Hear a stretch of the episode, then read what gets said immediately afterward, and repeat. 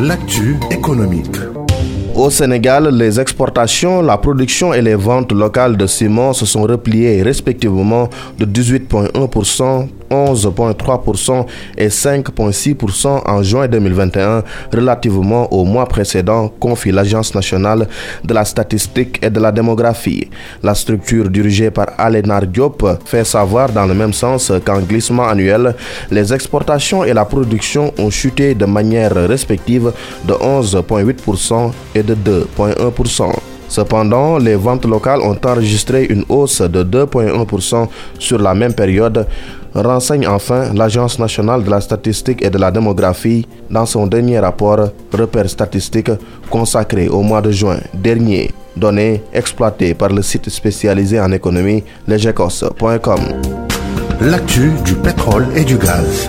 Toujours au Sénégal, la société publique indienne du pétrole envisage d'acquérir 20 à 40% des intérêts de Woodside dans Sangomar pour 4 milliards de dollars, soit 2218 milliards 103 millions 600 000 francs CFA. Sangomar représente le premier projet pétrolier du Sénégal et devrait entrer en production en 2023 avec un plateau initial de production qui sera compris entre 75 000 à 100 000 barils par jour.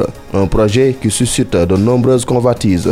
Selon les sources concordantes de la Société publique indienne du pétrole ONGC, aurait fait part de sa volonté d'acheter 20 à 40% des intérêts de l'Australien Woodside Petroleum sur le projet pétrolier Sangomar situé au Sénégal.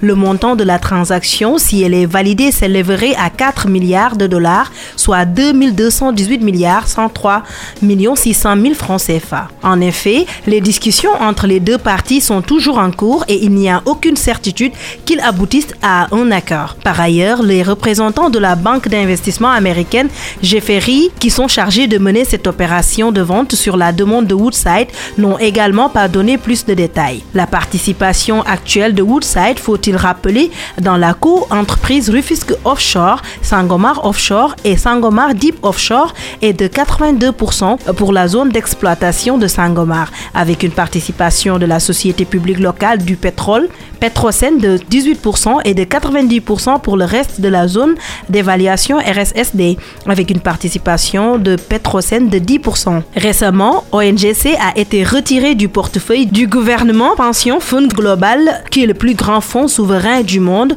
car l'entreprise était soupçonnée depuis plus de deux ans d'avoir des liens avec des groupes armés qui violent gravement les droits humains au Soudan du Sud. Cela pourrait poser sur la finalisation ou non de la transaction entre Et Woodside sur le pétrole de Sangomar.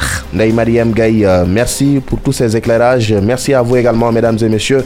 C'était le dernier numéro de la semaine de votre rendez-vous économique e-business présenté par Mam Abdou Kassé, assisté à la technique par Maxime Sen. Nous vous donnons rendez-vous la semaine prochaine dans Dakar Direct.